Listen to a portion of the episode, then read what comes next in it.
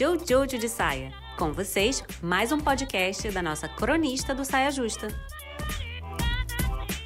Todo mundo em algum momento vai fazer algum procedimento estético, nem que seja aparar a barba ou cortar o cabelo. Cortar o cabelo é um procedimento estético. E é claro que tem várias formas de procedimento estético, né? Tem, vai desde colocar um brinco até diminuir o tamanho do dedinho do pé, que eu soube recentemente, que é uma coisa que dá para fazer. Agora, uma coisa que eu notei vivendo é que o corpo da gente vai mudar constantemente, né? Às vezes até parece que não, que tem, tem momentos assim que você fica naquela fissura, se achando péssima, aí você pensa, eu vou ser péssima para sempre, mas aí no dia seguinte o corpo muda. No, mesmo dia o corpo muda, porque é da natureza do corpo mudar, não tem, ele não tem nem outra opção. Mesmo que você não mude o seu corpo, ele vai mudar sozinho todos os dias, a cada segundo, pro resto da sua vida, desde quando você nasceu.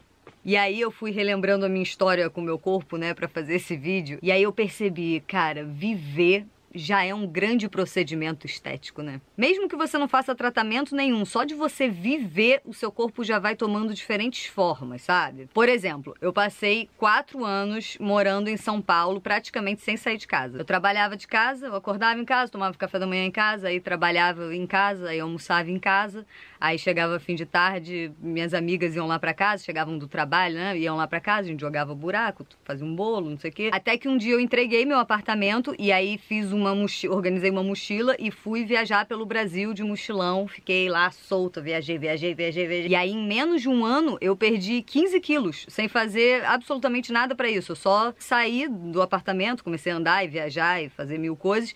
E aí, perdi 15 quilos. Aí, depois de meses viajando, principalmente ali pelo Nordeste, praia, Rio, cachoeira, eu voltei pra, pra casa da minha mãe para fazer uma visita. E aí, quando minha mãe me viu, minha mãe, um detalhe, minha mãe é dona de um salão de beleza. E aí ela me viu, e aí quando ela olhou para mim, ela falou: Júlia, seu cabelo tá exatamente do jeito que eu queria que você pintasse.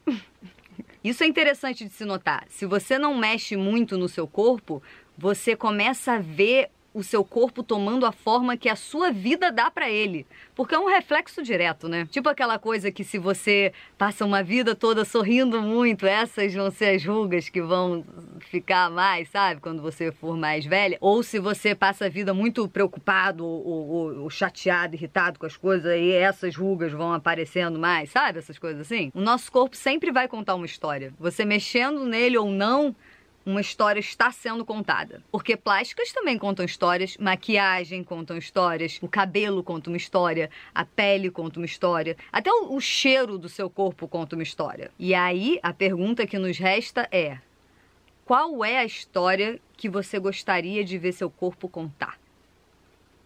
Né?